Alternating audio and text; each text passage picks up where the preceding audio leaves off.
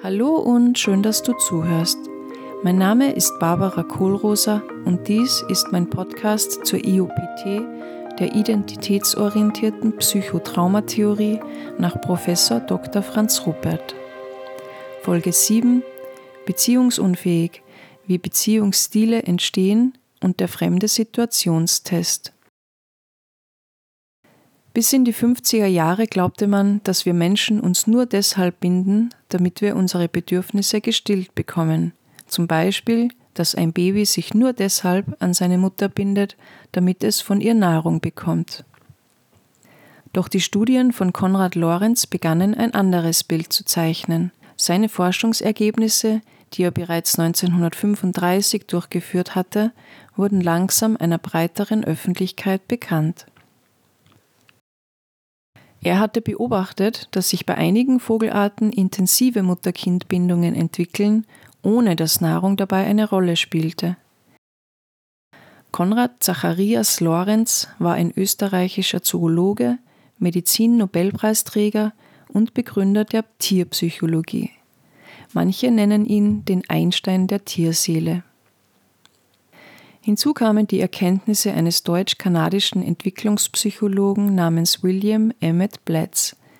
Seine Untersuchungen untermauerten ebenso diese neue These, dass Bindung sowohl bei Tieren als auch für uns Menschen wohl grundlegend wichtiger zu sein scheint, als bis dahin angenommen wurde. Blatz war Direktor der Universität von Toronto am Institut für Kinderforschung. Er entwickelte die Sicherheitstheorie, die als Vorläufer der heutigen Bindungstheorie gilt. Er begann zu realisieren, dass das Kind im Säuglingsalter und in der frühen Kindheit eine sichere Basis mit seinen Betreuern schaffen muss, um die Unsicherheit aushalten zu können, die mit der Erforschung der Welt verbunden ist. In Amerika erforschte 1959 unabhängig davon der Psychologe und Verhaltensforscher Harry Frederick Harlow das Bindungsverhalten von Rhesusaffen. Ein Experiment lief folgendermaßen ab. Ein Rhesusaffenbaby wurde von seiner Mutter und Artgenossen getrennt und in einem Käfig gehalten, in dem es nur zwei Drahtpuppen als Ersatzmütter gab. Eine davon wurde mit einem dicken, weichen Tuch umspannt, um den Äffchen etwas Wärme und Weichheit zu bieten. Die andere Attrappe hielt eine Flasche mit Futter.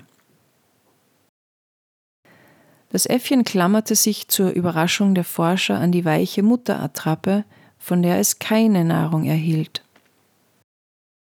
Eine harte Ersatzmutterpuppe, die neben der weichen Attrappe stand und ihm Nahrung gab, ignorierte der kleine Affe, außer wenn er Hunger hatte. Dann trank er kurz und kehrte direkt zur weichen Mutterattrappe zurück. Danach gab man zusätzlich noch ein weiteres weiches Tuch in den Käfig und erschreckte das Äffchen, worauf es, wie zuvor auch, bei der weichen Handtuchmutter Zuflucht suchte, um sich zu beruhigen. Das Rhesusaffenbaby suchte Sicherheit also nicht bei allem, was irgendwie weich ist, sondern hatte sich offensichtlich an die Mutterattrappe gebunden, die ihm von Anfang an zur Verfügung stand. Solche Erkenntnisse motivierten den britischen Kinderarzt, Kinderpsychiater und Psychoanalytiker Edward John Mostyn Bowlby zu eigenen Forschungen auf dem Gebiet der Bindung. Er untersuchte ausgiebig die Auswirkungen von Mutterliebe auf Menschen und entdeckte, dass fehlende Bindung schwere schädliche Auswirkungen auf die Persönlichkeitsentwicklung hat. Seine Experimente zeigten, dass alle Menschen nicht nur als Kinder, sondern ein Leben lang nach emotionaler Verbindung streben.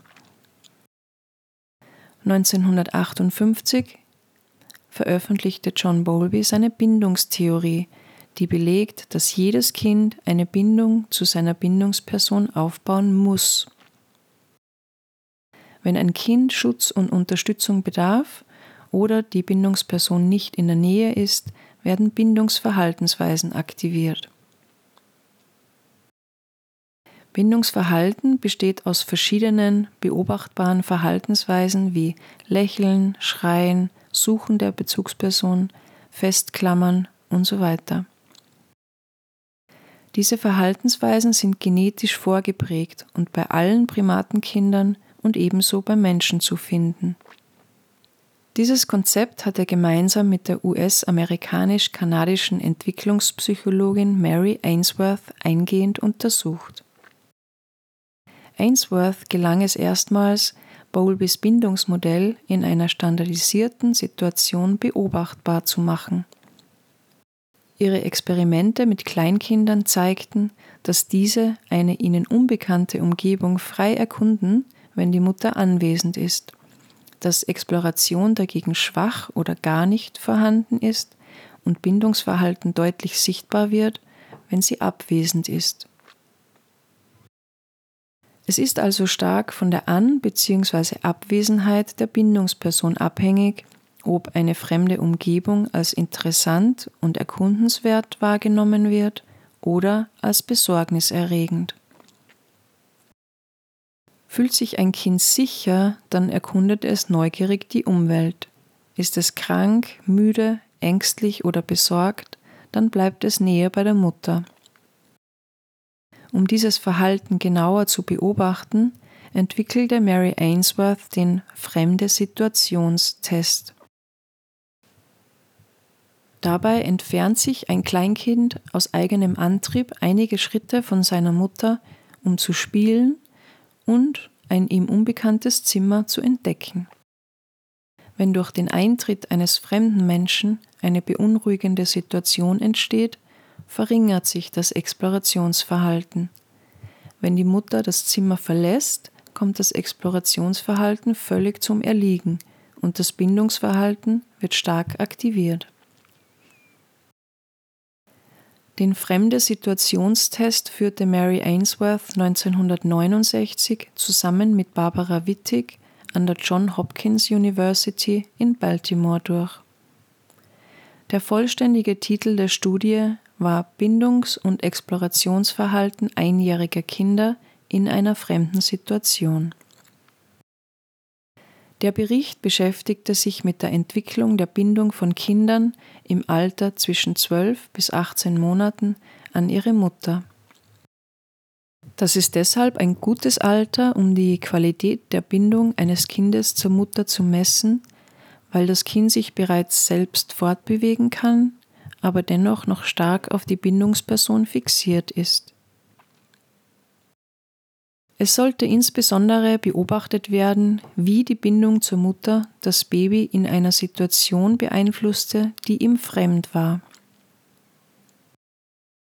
Folgende Aspekte seines Verhaltens wurden genau beobachtet. Wie das Baby seine Mutter als sichere Basis nutzte, um die Welt zu erkunden. Seine jeweilige Reaktion, wenn die Mutter das Zimmer verlässt und wenn sie zurückkehrt seine Reaktion auf fremde Menschen, wann zeigte es Bindungsverhalten, wann Explorationsverhalten. In einer ersten, kleineren, stichprobenartigen Studie zeigte sich, dass die Säuglinge unterschiedliches Verhalten zeigten und dass dieses direkt mit dem Stil der Interaktion der Mutter mit dem Säugling zusammenhängen. So kam es nun zu dieser größer angelegten Studie der ersten Durchführung des fremden Situationstests. Die Versuchspersonen waren 56 angloamerikanische Mittelschichtkinder. Der Erstkontakt wurde über privat praktizierende Kinderärzte aufgenommen. 23 Kinder wurden im Alter von 51 Wochen an der fremden Situation beobachtet 33 Kinder im Alter von 49 Wochen. Es waren also alle Kinder circa ein Jahr alt. Der Test wird noch heute angewandt, um die Bindungsqualität bei Kindern zu erfassen. Er besteht aus acht Phasen, in denen die Reaktion eines Kindes auf die Trennung von seiner Bezugsperson und vor allem bei der anschließenden Wiedervereinigung beobachtet wird. Aus dem Verhalten des Kindes kann direkt auf seine Bindungsqualität geschlossen werden. Insbesondere wird die Ausgewogenheit vom Bindungsverhalten und Explorationsverhalten, wie Spielen, neugierig die Umwelt erkundschaften, gemessen. Zusätzlich zum beobachtbaren Verhalten kann der Stresslevel der Kinder anhand von körperlichen Stressreaktionen gemessen werden. Anhand der Atem- und Herzfrequenz und der Ausschüttung des Stresshormons Cortisol.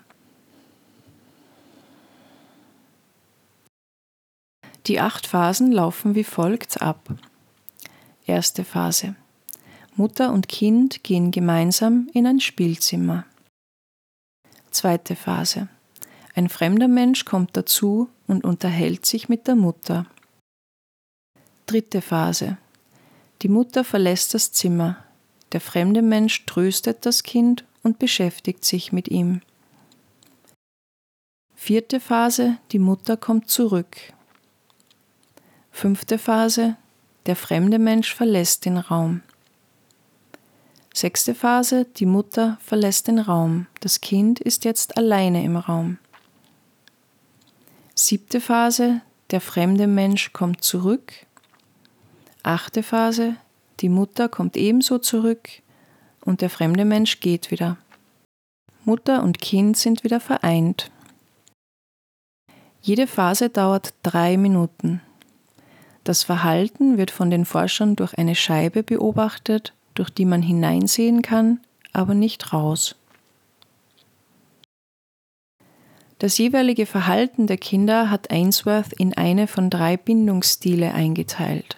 Erstens sicher, zweitens unsicher vermeidend und drittens unsicher ambivalent, also widersprüchlich. Erst einige Jahre später entdeckten Studenten von Ainsworth noch einen vierten Bindungstyp, den desorganisierten Bindungsstil. Ich gehe jetzt auf die einzelnen Bindungsstile ein. Bei der sicheren Bindung weint das Kind, wenn die Mutter das Zimmer verlässt. Sein Cortisolspiegel steigt. Der fremde Mensch tröstet das Kind und spielt mit ihm. Das Kind lässt sich zwar trösten, aber der Cortisolspiegel sinkt kaum. Als die Mutter zurückkommt, freut sich das Kind. Es lässt sich von ihr trösten und beruhigt sich wieder. Der Cortisolspiegel fällt ab und kurz darauf spielt es wieder fröhlich. Bei einer sicheren Bindung vertraut das Kind der Mutter. Es hält sie für zuverlässig und fühlt sich sicher und geborgen bei ihr. So eine Bindung entsteht, wenn die Bezugsperson Signale des Kindes einfühlsam wahrnimmt und schnell und angemessen darauf reagiert. Kinder mit einem sicheren Bindungsstil werden zu sozial kompetenten, einfühlsamen Erwachsenen, die längere und erfüllendere Freundschaften und Beziehungen führen können als Menschen mit unsicheren Bindungsstilen. Der unsicher vermeidende Bindungsstil. Hier ist es so, dass der Cortisolspiegel des Kindes zwar steigt, wenn die Mutter das Zimmer verlässt, jedoch weint das Kind nicht und zeigt auch sonst nach außen keine Reaktion. Der fremde Mensch spielt mit dem Kind. Wenn die Mutter zurückkommt, ignoriert das Kind auch das. Es nähert sich stattdessen dem fremden Menschen. Der Cortisolspiegel bleibt jedoch noch stundenlang stark erhöht.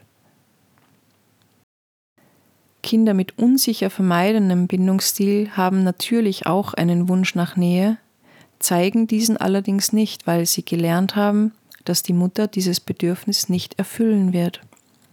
Es besitzt kein Vertrauen in die Bindungsperson. Dies ist die Folge von zu wenig Nähe und Zuwendung bzw. einem Mangel an Feinfühligkeit der Bezugsperson für die kindlichen Bedürfnisse. Diese Kinder wirken gleichgültig, leiden aber innerlich. Die Mutter und andere Menschen, die mit solchen Kindern zu tun haben, können fälschlicherweise den Eindruck haben, dass es dem Kind nichts ausmacht, alleine zu sein, dass es zufrieden sei und schon besonders selbstständig. Auch als Erwachsene bleiben diese Menschen äußerlich ruhig, obwohl sie innerlich starken Stress spüren.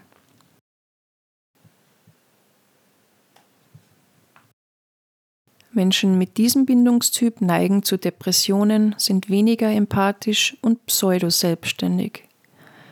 Ihr Bedürfnis nach Nähe kann so abgespalten sein, dass sie es selber kaum noch wahrnehmen. Sie tun sich schwerer als sicher gebundene Menschen, Freunde zu finden und gute langfristige Beziehungen zu führen. Es besteht eine Tendenz, aus Situationen zu flüchten. Typisch für diesen Bindungsstil ist auch eine fortwährende Idealisierung der Eltern im Erwachsenenalter. Die unsicher ambivalente, also widersprüchliche Bindung. Hier weint das Kind, wenn die Mutter geht und vermeidet den fremden Menschen. Wenn die Mutter zurückkommt, ist es untröstlich. Es weint lange und stark, klammert sich an die Mutter, lässt sich von ihr kaum beruhigen, ist gleichzeitig wütend und spielt nicht mehr. Der Cortisolspiegel bleibt sehr lange hoch. Unsicher ambivalent gebundene Kinder zeigen weniger Explorationsverhalten als sicher und unsicher vermeidend gebundene Kinder. Ihre Abhängigkeit von der Mutter ist ausgeprägter. Dieser Bindungsstil entwickelt sich, wenn sich die Mutter regelmäßig unzuverlässig und unberechenbar verhält, vielleicht das Kind manchmal schlägt oder es alleine lässt und nicht tröstet, wenn es weint. Das Kind spürt einen inneren Konflikt zwischen dem Bedürfnis nach Nähe zur Mutter und Ärger auf die Mutter. Mütter solcher Kinder stört es oft, dass das Kind klammert und sie versuchen es zur Eigenständigkeit zu ermuntern. Hier kommt ein großer Denkfehler zutage. Wir denken, dass Kinder, die klammern, verwöhnt sind und unabhängiger gemacht werden müssen. Dabei ist das Gegenteil der Fall. Erst dann, wenn ein Kind eine verlässliche, einfühlsame, sichere Bindung erfährt und verinnerlicht, kann es beginnen, seine Bezugsperson loszulassen. Viele Menschen haben eine solche sichere Bindung nie erfahren und sind noch ein Leben lang auf der Suche danach. Bei Affen ist es übrigens so, dass diese ihre Kinder natürlich grundsätzlich nicht schlagen, außer sie sind in einer sehr bedrohlichen Situation und das Affenkind nähert sich der Bedrohung, statt wegzulaufen. Dann kann es vorkommen, dass die Mutter oder der Vater auf das Kind draufschlagen. Dadurch bekommt das Kind einen Schreck, bemerkt den Ernst der Lage und läuft sofort zu seiner Bezugsperson hin, weil die Bezugsperson eben Sicherheit bedeutet. Das zeigt so eindrücklich, warum Kinder, die geschlagen werden oder auf andere Art misshandelt, sich paradoxerweise noch mehr an die Eltern binden statt weniger. Die Natur hat das ursprünglich so zu unserem Schutz eingerichtet. Wenn Eltern jedoch ihre Kinder regelmäßig misshandeln, dann geht der Schuss nach hinten los und man kommt oft sogar im Erwachsenenalter nicht mehr von ihnen los, erhofft sich von ihnen oder auch von anderen Menschen in der Übertragung immer noch den fehlenden Schutz und die Geborgenheit, die man nicht erfahren hat. Erwachsene Menschen mit unsicher ambivalenten Bindungsstil tendieren zu eher wechselhaften Verhalten. Sie leiden unter Verlustängsten, Schuldgefühlen und unterdrückter Wut. Beim unsicher desorganisierten Bindungsstil zeigt das Kind auffallend große Angst, wenn die Mutter das Zimmer verlässt. Es ist überfordert, fühlt sich hilflos und ohnmächtig. Sein Cortisolspiegel ist dauerhaft sehr hoch. Wenn die Mutter zurückkommt, zeigt das Kind unerwartete, manchmal bizarre Verhaltensweisen.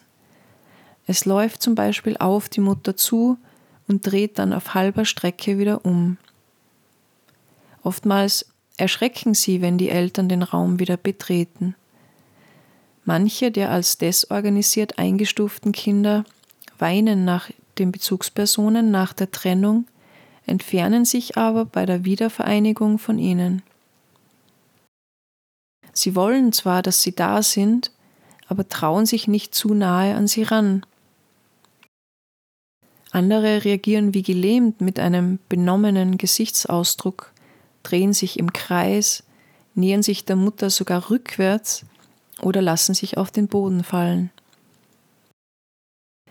Dieser Bindungsstil zeigt ganz klar, dass im Kind ein unlösbarer Konflikt tobt. Einerseits ist die Mutter seine Bezugsperson, die Sicherheit bieten soll, und gleichzeitig ist sie eine Quelle von Angst. Wenn die Bindungsperson, die Geborgenheit bieten sollte, gleichzeitig selbst eine Bedrohung darstellt, dann gerät das Kind in eine sogenannte Double-Bind-Situation, für die es keine Lösung gibt, nämlich gleichzeitiges Verlangen nach und ablehnen müssen von Nähe. Dieser Bindungsstil entwickelt sich als Folge von Trauma, zum Beispiel zu langer Trennung oder Gewalt. Die Mütter dieser Kinder sind in vielen Fällen selbst schwer traumatisiert und haben einen entsprechend hohen inneren Stresslevel.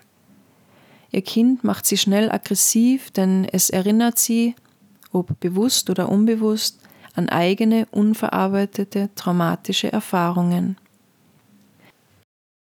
In ihrer eigenen Verzweiflung, sich nicht so um ihr Kind kümmern zu können, wie sie es gerne würden, wenden sie sich von ihrem Kind ab, weil sie merken, dass sie bei ihm schon durch Kleinigkeiten ständig die Fassung verlieren und die gesunden Anteile in ihnen wollen das nicht.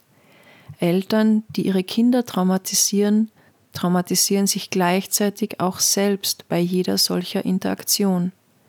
Es tut uns Menschen immer weh, wenn wir andere Menschen verletzen, ob wir das nun bewusst spüren oder verdrängen mussten, weil der Schmerz zu groß war, um diese Realität auszuhalten. Erwachsene, die als Kinder einen desorganisierten Bindungsstil lernen mussten, haben das höchste Risiko für Probleme in zwischenmenschlichen Beziehungen. Aufgrund ihres eigenen permanent hohen Stresslevels sind sie tendenziell eher gewalttätig und psychisch auffällig. Die Gewalt und fehlende Geborgenheit ist weiterhin spürbar als permanent hoher Cortisolspiegel. Solche Bindungsmuster entstehen nicht durch einige wenige schwierige Situationen, sondern durch hunderte oder tausende Wiederholungen in der Mutter-Kind-Interaktion. Bindung beginnt schon lange vor der Geburt. Schon im Mutterleib führt eine vergebliche Kontaktaufnahme zur Mutter oder gar Gewalt, vielleicht in Form eines Abtreibungsversuchs, zu hohem Stress beim Ungeborenen. Ein sicher gebundenes Kind hingegen kann sich angstfrei auf die Geburt freuen und später die Welt erkunden mit dem Wissen, dass es immer eine sichere Basis gibt, zu der es zurückkehren kann. Als Erwachsene verinnerlicht es diese sichere Basis und behält sie auf diese Weise bei. So entsteht eine echte, gesunde Unabhängigkeit. Gerade die ermöglicht es aber auch, anderen Menschen ohne Angst nahe zu sein. Kinder können sich nicht nicht binden. Wenn Bezugspersonen fehlen, binden wir uns sogar an Maschinen, Stofftiere oder andere Dinge und lieben sie, als wären es Menschen. Wer für das Kind sorgt, wird automatisch zur Bindungsperson. Wenn außer einer schwer traumatisierten Bezugsperson niemand sonst verfügbar ist, dann binden wir uns eben an diese. Damit das überhaupt möglich ist, sorgt die Psyche dafür, dass es dissoziiert. Es spaltet sich, verdrängt die Realität, dämpft seine Wahrnehmung, vernebelt das Gehirn, alles, um in dieser Familie zu überleben. Wir spalten den Anteil von uns ab, der das Böse im Elternteil entdecken könnte. Denn es kann nicht sein, was nicht sein darf. Ein anderer Anteil identifiziert sich mit dem Aggressor und wird ebenfalls dissoziiert oder abgespalten. Auf diesem Weg kommt es zu einer generationsübergreifenden Weitergabe von Trauma. Oft geschieht eine Rollenumkehr, die Parentifizierung. Wenn das Kind die Bedürftigkeit und Hilflosigkeit seiner Mama spürt, dass sie selber eine Mama gebraucht hätte, dann versucht das Kind, das wieder gut zu machen und für die eigene Mutter die Mutter zu sein. Ihr die Liebe im Übermaß zu schenken, die sie nie bekommen hat. Um im nächsten Schritt danach eine Mama zu haben, die es umsorgt. Denn das Kind braucht die Bezugsperson für sein Überleben. Wir Menschen werden als Frühgeburten geboren, wir sind auf andere angewiesen, die uns füttern, tragen, schützen und uns auch Anregung bieten. Doch dieses Vorhaben, die Eltern-Kind-Beziehung umzudrehen, sodass die Eltern die Kinder sind und die Kinder deren Eltern, das ist unmöglich für jedes Kind eine massive Überforderung, die eigenen kindlichen Bedürfnisse, die emotionale und psychische Entwicklung, all das bleibt auf der Strecke. Die Diskussion, ob manche Menschen beziehungsfähig sind und andere nicht, erübrigt sich im Grunde durch diese Beobachtungen. Denn alle Kinder passen sich ihrer Hauptbezugsperson perfekt an. Wir entwickeln demnach genau die zwischenmenschlichen Fähigkeiten, die am besten unserem körperlichen und psychischen Überleben als Kinder dienten. So gesehen sind wir alle extrem beziehungsfähig. Nur später, als Erwachsene, treffen wir auf Menschen mit anderen Bindungsstilen. Wir haben widersprüchliche Anteile in uns, die miteinander konkurrieren, haben möglicherweise unser Grundbedürfnis nach Nähe oder unser Grundbedürfnis nach Autonomie abgespalten, sodass wir es selber kaum noch oder gar nicht mehr wahrnehmen. Unsere inneren Stresslevel sind so hoch, dass schon geringe Anlässe uns stark verunsichern oder wir uns angegriffen fühlen, Angst haben, flüchten oder klammern. Wir fühlen uns bedroht von jemand, der es gut mit uns meint und fühlen uns zu Hause bei Menschen, die uns schlecht behandeln. All das macht gesunde, langfristige Beziehungen natürlich schwierig. Der Trauma-Wiederholungszwang tut sein Übriges. Die Psyche reinszeniert immer wieder die unverarbeiteten Erlebnisse aus der Kindheit in der steten Hoffnung, diese endlich verarbeiten zu können. In der Kindheit gelerntes Bindungsverhalten bleibt in der Regel ein Leben lang, wenn es nicht aufgelöst werden kann mit Unterstützung von außen, wie für Kinder einen liebevollen, für lange Zeit durchgehend zuverlässigen, emotional sicheren Pflegeplatz und oder einer guten Psychotherapie. Umgekehrt kann sich der Beziehungsstil unter ungünstigen Umständen natürlich noch weiter verschlechtern, zum Beispiel von einem unsicher ambivalenten zu einem desorganisierten Bindungstyp.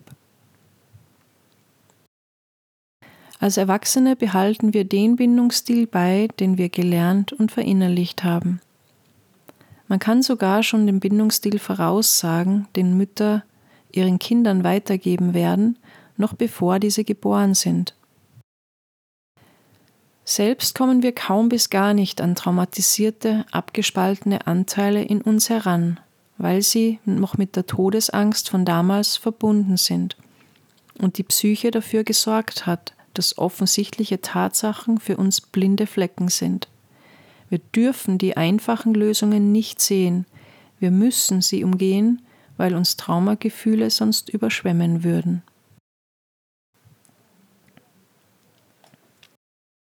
Nun endlich die gute Nachricht. Durch traumatische Erfahrungen und Vernachlässigung entstandene Beziehungsmuster können, auch noch im Erwachsenenalter, wieder integriert werden – wenn man ernsthaft daran arbeitet und dem Ganzen etwas Zeit gibt. Auf dem Gebiet der Traumaheilung hat sich die letzten Jahrzehnte und vor allem den letzten Jahren viel getan. Insbesondere in der identitätsorientierten Psychotraumatheorie gibt es außerordentlich hilfreiche Erkenntnisse aus hunderten Fallbeispielen, sodass Trauma immer gezielter der Raum gegeben werden kann, den es braucht, sodass es auf sanfte, sichere Art und Weise gesehen, reflektiert und verarbeitet werden kann. Mit der Arbeit über die Anliegenmethode können wir uns schrittweise wieder sicherer fühlen und Nähe wieder zulassen. Das Nervensystem beruhigt sich, alte, abgespaltene Erfahrungen und Ängste können integriert, Bedürfnisse wieder gefühlt und gelebt werden. Die Notwendigkeit zu dissoziieren lässt nach, wir finden wieder zu uns. Körperliche Symptome verbessern sich oft. Es ist ein Nachhausekommen. Wir ziehen sinngemäß bei unseren Eltern aus und bei uns selbst ein.